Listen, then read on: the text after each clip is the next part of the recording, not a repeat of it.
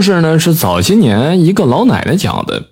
她说她作为接生婆，接生孩子无数，最离奇的是啊，还为狐仙接生过孩子。这老奶奶在村子里边啊，那接生手艺也是数一数二的，很多家里边的孩子都是老奶奶给接生的。这慢慢的，这老人的名字在十里八乡的那也是人尽皆知了。话说那是在一个夏天的傍晚，老奶奶刚吃过晚饭啊，忽然这门外边就响起了一道声音：“王大姐在家吗？”老奶奶从大门探出了一个头，看到一个中年男子，一脸刚毅，身穿白衣，正面色焦急的在门外边来回走动，时而侧头看向屋内。“我就是呢，请问找我有何事啊？”老奶奶走出了屋子，疑惑的问道。王大姐，我家夫人快要生了，麻烦你帮忙接生一下。那白衣男子面色焦急，对着老奶奶作揖说道：“夫人。”老奶奶心里边一嘀咕：“这都啥年代了，还这个称呼呢？”但是，一听到孩子快要出生了，老奶奶顿时就把这些个疑惑给抛到脑后边，对那白衣男子说：“快些带路，这得赶紧呢。”老奶奶收拾了一下，跟着那白衣男子出了门。那会儿天已经完全黑下来了，那时候都是点煤油灯和蜡烛的。只见那白衣男子早已经准备好了两根火把，掏出来点燃，分给了老奶奶一个。一路上，白衣男子都很是着急，迈着大步子在前面走着，时而还停下来等等落在后边的老奶奶。就这么着，走了起码一个小时。终于在一座古朴的石屋屹立在眼前了，四周也是虫鸣不断。屋子里边灯火通明，隔着老远就能听见屋子里边痛苦的呻吟声。那白衣男子更是面色一变，再次行礼，焦急地说：“有劳大姐了。”老奶奶点了点头，二话不说就进了屋。到了里屋，只见房间里点满了蜡烛。一个貌美妇女正躺在床上，大汗淋漓，目露痛苦。别紧张，身体先放松。老奶奶连忙上前安慰着。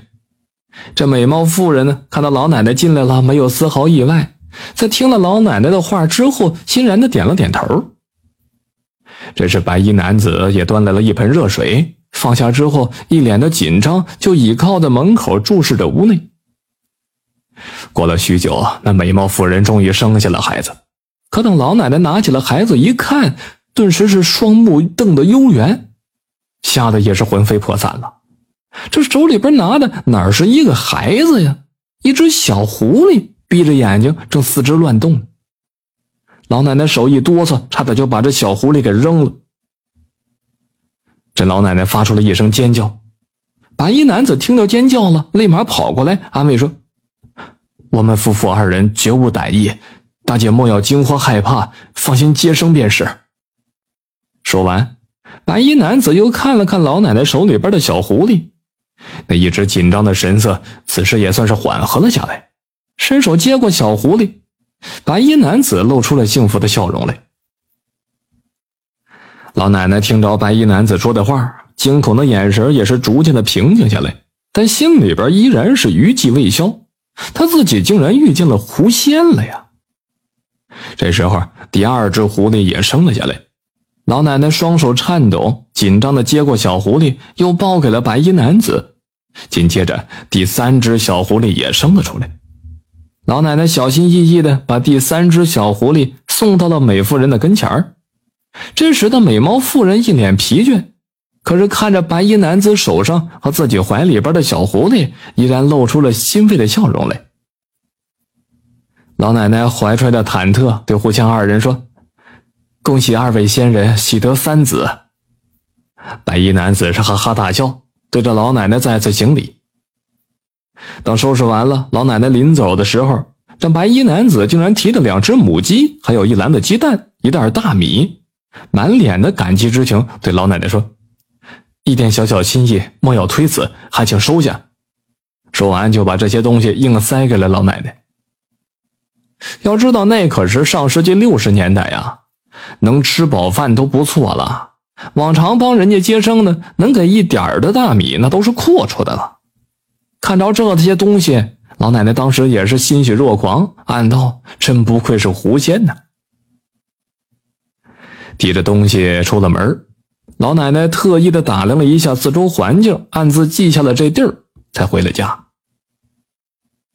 第二天，老奶奶一大早起来，杀了昨晚拿回来的一只母鸡，熬了汤，打算给那狐仙送去。